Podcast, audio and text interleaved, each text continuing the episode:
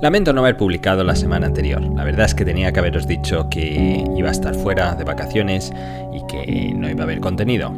Sinceramente no lo hice porque tenía la esperanza de encontrar algún hueco y grabar de manera improvisada eh, bueno, alguna de las cosas que vamos a contar en este capítulo, pero no pudo ser, así que lo lamento una vez más.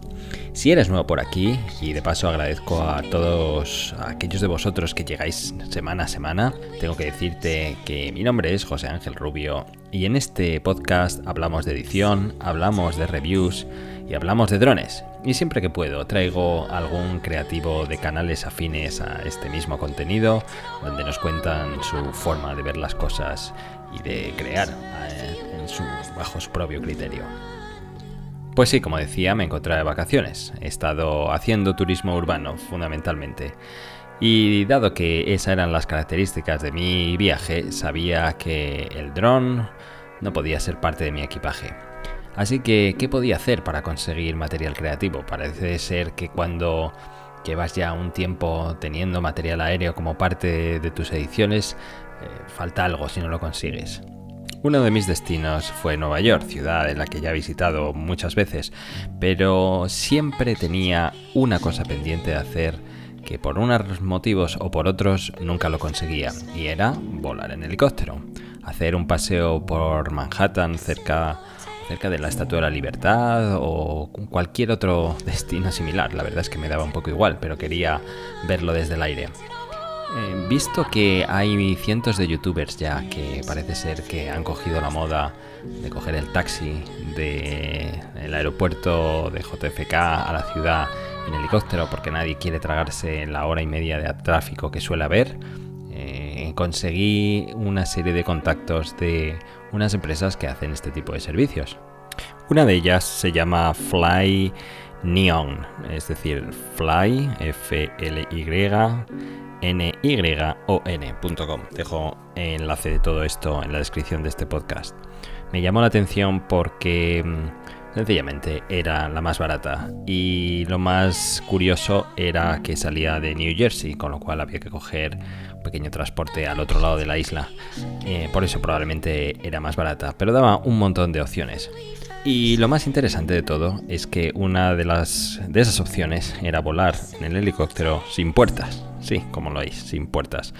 Eh, te ponen un arnés, vas fijo, eh, bueno, vas con cierta seguridad y con un viento bastante considerable, de manera que si pretendes llevar un Osmo o algo por el estilo no va a funcionar. Eh, bueno, tienes una experiencia, la verdad que 100% recomendable. Además de esto, también tienen la opción de el taxi. Quiero decir que si encima alguna vez no estás por la labor de comerte ese tráfico tan infernal, puedes llamarles y ellos te recogen allí. Eh, como digo, una experiencia impresionante. Os lo recomiendo.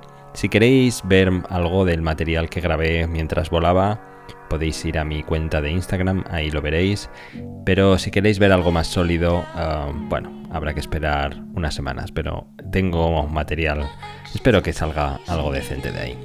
En esta ocasión también quería hablar de la nueva fecha del evento de DJI. Parece ser esto, este rollo que está ocurriendo es de lo más atípico que podemos ver en los últimos años, de verdad. Cualquiera de las empresas tecnológicas que haga un movimiento de este estilo, eh, bueno, por lo menos no va a hacer algo tan ortodoxo como lo que está haciendo DJI. Primero eh, se filtra algo, después tienen un filtrador que supuestamente saca información bastante fiable, después sacan un evento, después lo cancelan, después filtran fotos y ahora lo último de lo último es que eh, ese evento está supuestamente programado para el día 23 de agosto. Y digo supuestamente porque eh, se ha dicho por algunas fuentes por ahí, pero nadie ha visto nada oficial. DJI en su web no pone nada al respecto. Así que lo digo con cierta suspicacia. No sé si ese 23 de agosto considerarlo como serio o no. El primero que tiró la piedra fue Osita LV, el filtrador vamos a llamarle oficial, por no decir en plantilla, que está en Twitter y él en un día dijo que el evento era para el 23 de agosto y hoy, sin ir más lejos, que es día 8 de agosto de 2018, eh, publicó, tiene publicado en su Twitter que ha recibido la invitación oficial. Alguien le dice que, que la publique, que haga una foto, que omita toda la información, digamos, eh, personal o confidencial y que lo haga, y obviamente no lo ha hecho. Lo curioso es que nadie más ha comentado nada al respecto y aquí pueden abrirse dos teorías. Una, que han mandado esa invitación a toda la prensa especializada y le han dicho que está prohibido hacer cualquier tipo de ruido. O dos, sencillamente porque no va a ser ese día. De momento eh, vamos a concederles el beneficio de la duda, pero a mí obviamente yo no tengo nada al respecto. Y posteriormente ha habido dos filtraciones más. Probablemente a estas alturas de la película ya seréis todos más que conscientes. La primera fue eh, esa cadena de distribución inglesa llamada Argos que en un nuevo catálogo de productos incluía el Mavic 2. Además, con todo lujo de detalles en cuanto a características y mencionando la que supuestamente serán los dos nuevos modelos de producto que saldrá. Uno es el Mavic 2 Zoom y el otro es el Mavic 2 Pro. Casi dos días después, eh, la web de DJI en alemán incluyó una foto supuestamente filtrada por error, y pongo lo de supuestamente con muchas comillas porque esto no se lo cree nadie, de un tercer producto, eh, digamos tercera, una tercera línea de producto que es Mavic 2 Enterprise, una supuesta línea de productos que va dedicado más, más o menos al mundo empresarial. Y dado que será la foto que mm, incluirá la propia web, eh, tiene un montón de detalles que también me gustaría comentar brevemente ahora mismo. Lo primero es que es muy similar al Mavic 2 Zoom. Casi podríamos decir que es exactamente el mismo producto. No hay diferencias, al menos eh, físicamente. Eh, lo siguiente a comentar es que el diseño del gimbal es muy similar al del Phantom 4 Pro. Eh, un gimbal mucho más mejorado y mucho más robusto, a pesar de todos los comentarios que me han llegado, que no hay un nuevo diseño y que está siendo igual de frágil que es el Mavic 1. Bueno, yo personalmente no lo creo así. Tampoco creo que la solución sería un diseño como el del Mavic Air. Seguramente a la hora de la verdad tendría muchas limitaciones y creo que la respuesta es la correcta. El tener en cuenta que el Phantom 4 es un modelo más que probado y el hecho de que incorpore todo lo aprendido tiene todo el sentido del mundo. Este diseño gimbal, vamos a ver cómo consigo explicar esto eh, de manera que se entienda en un audio, tiene el eje Z eh, controlado desde el cuerpo del dron. Es decir, digamos casi el horizonte va pegado al dron, justo al contrario que tiene el Mavic 1. El eje X es lo que haría girar todo el propio cuerpo del gimbal y el eje Y está sujeto en la parte de arriba. Es un diseño, es para entenderlo, es como si cogieras el gimbal del Mavic 1 y lo montaras en posición vertical. Eh, entonces esa es la estructura de ejes que contaría ahora mismo. Por eso creo que no va a ser igual de frágil que el modelo anterior. Lo siguiente es que parece ser que va a tener un zoom óptico de 2x, lo cual eh, ya los señores de Parrot tienen que estar francamente nerviosos al ver que una ventaja competitiva va a estar perdida más que seguro. Otra característica es que tiene un filtro protector enroscable, de la misma forma que lo tiene la serie Phantom, así que por defecto vas a tener tu lente protegida, pero si quieres usar filtros de densidad neutra o cualquier tipo de filtro adicional, aquí se abre un mercado muy interesante, seguramente irá mucho mejor sujeto que al ir a presión. El sistema de baterías parece totalmente diferente. Esto seguramente eh, es porque va a tener una mayor autonomía. Serán esos 31 minutos, seguro que han añadido un poco más y que está en línea a lo que se filtró por ahí. Lógicamente hubiera sido un super plus el hecho de que pudieras usar las baterías del Mavic anterior, pero también por otro lado les limitaría mucho mercado de accesorios que seguro que venden como rosquillas y que les deja un margen bastante considerable. Otra de las cosas que se aprecia son los sensores laterales. Eh, además, dado la estructura que tienen, eh, casi podemos asegurar con toda garantía de no equivocarnos que serán sensores omnidireccionales. Eh, no se ve qué tiene en la parte de arriba, no se sabe si contará con uno de ellos arriba, lo cual sería mucho más interesante porque entonces sería eh, un sistema de evitación de obstáculos 360 grados, algo que también se ha filtrado. Yo soy de la opinión que sí, contará con uno ahí y por primera vez tendremos un dron de estas características. También podemos ver que el sistema de ventilación está rediseñado. Ahora hay un espacio por donde el aire entra y otro espacio por donde el aire sale. Algo que seguramente está pensado para eh, quitar el disipador de calor que tiene ahora mismo el Babic 1 en la base y de esta manera podemos poner sensores en la parte inferior mucho más grande, algo que se ve también en la foto. Otra de las cosas que se ve ya se supo de antemano es que los motores son más grandes, son algo más altos y cuentan con un, sistema de ventilación, lo cual está en línea con esa otra característica que también se filtró que iba a ser seguramente mucho más rápido que los modelos anteriores, con lo cual aquí se abre otra interesante teoría. Si tenemos eh, sensores omnidireccionales y si tenemos una velocidad mayor, significa que vamos a tener un dron mucho más ágil. Mm, sería muy interesante. Sobre todo por lo que me habéis dicho de drones de carreras, en lo que hablaremos un poco más en detalle después. Pero si tenemos esas dos características, seguramente podremos hacer nuevos movimientos. En general se ve un diseño mucho más sólido, se ve un diseño mucho más trabajado, se ve un diseño bastante más decente, más estilizado. Y dado que no se parece nada al Mavic Air, podemos intuir que ya empiezan a funcionar como las grandes corporaciones, con equipos de diseño y equipos de trabajo totalmente independientes.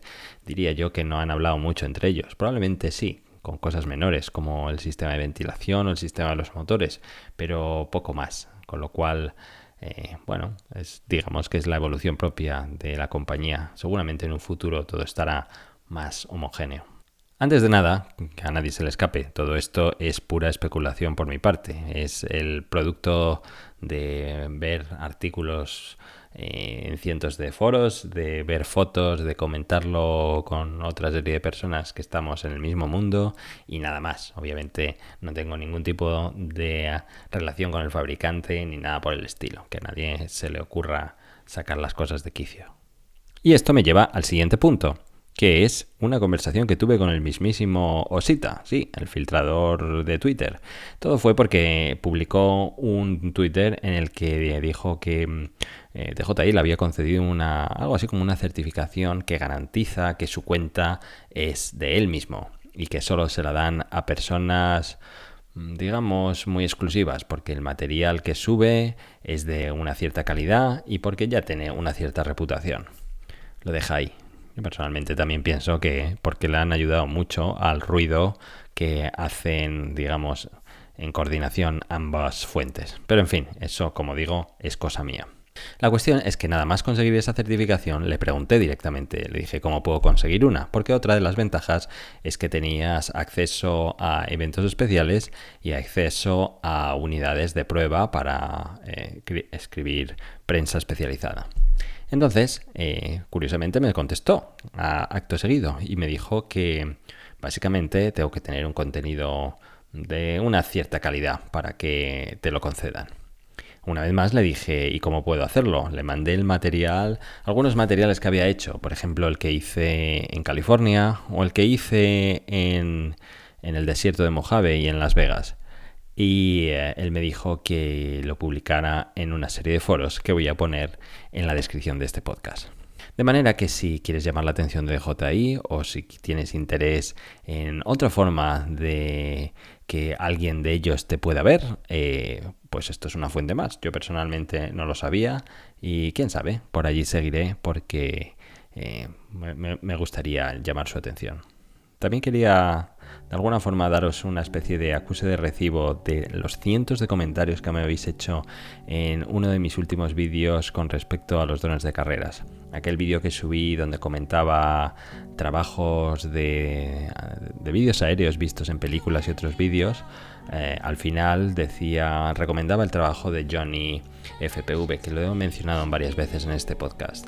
Esos cambios de velocidad y de ángulos eh, me llamaron la atención y preguntaba en ese vídeo si os parecería interesante que empezara a explorar ese mundo, dado que a, mí no es que me llame mucho la atención el hecho de correr, pero sí me llama la atención el hecho de hacer vídeos, como sabéis. Si pudiera incluir esos planos en futuros vídeos, pues quién sabe, a lo mejor sale un material interesante.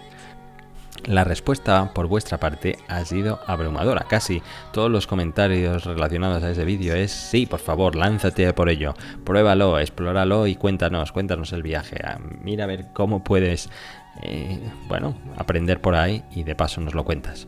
Así que eh, ya no puedo menos que aceptar el reto.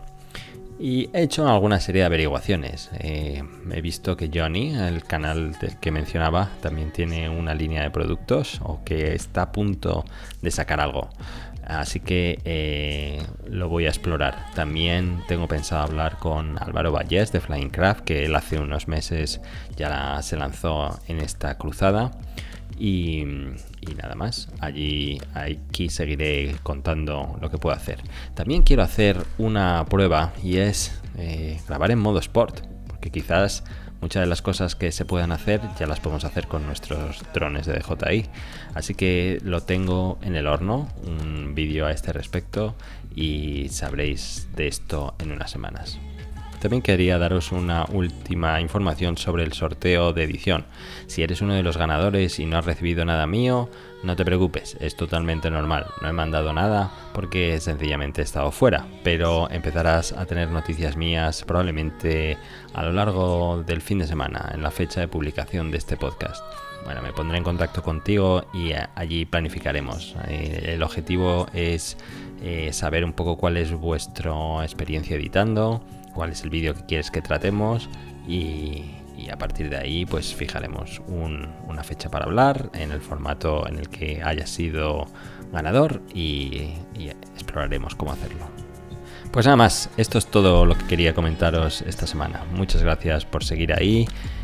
Gracias por todas las veces que compartís este podcast y nos vemos casi a ritmo regular ya a partir de ahora porque no puedo menos que deciros que toda esta semana donde he bajado el ritmo de producir algo, eh, me he sentido rarísimo. Es como cuando tienes la mente eh, a 100 por hora y de repente bajas y te encuentras como que te falta algo. Entonces, dado que este modo de vida cada vez me gusta más y que espero que haya mucho camino todavía por delante por recorrer, eh, pienso seguir aquí dando guerra. Así que lo dicho, un saludo y hasta pronto. Adiós. Antes de que me vaya, a fecha de grabación de este podcast, que fue el día 8 de agosto, eh, lo que cuento en él es cierto, no había nada confirmado, todo eran especulaciones y DJI no había dicho nada. Hoy, que es día 10, probablemente día 11 en muchos de los sitios donde lo empezaréis a escuchar, eh, el evento está confirmado para el 23 de agosto. Así que todo se cumple según lo que nos habían dicho. Veremos qué es lo que ocurre. Lo dicho, gracias y hasta pronto. Adiós.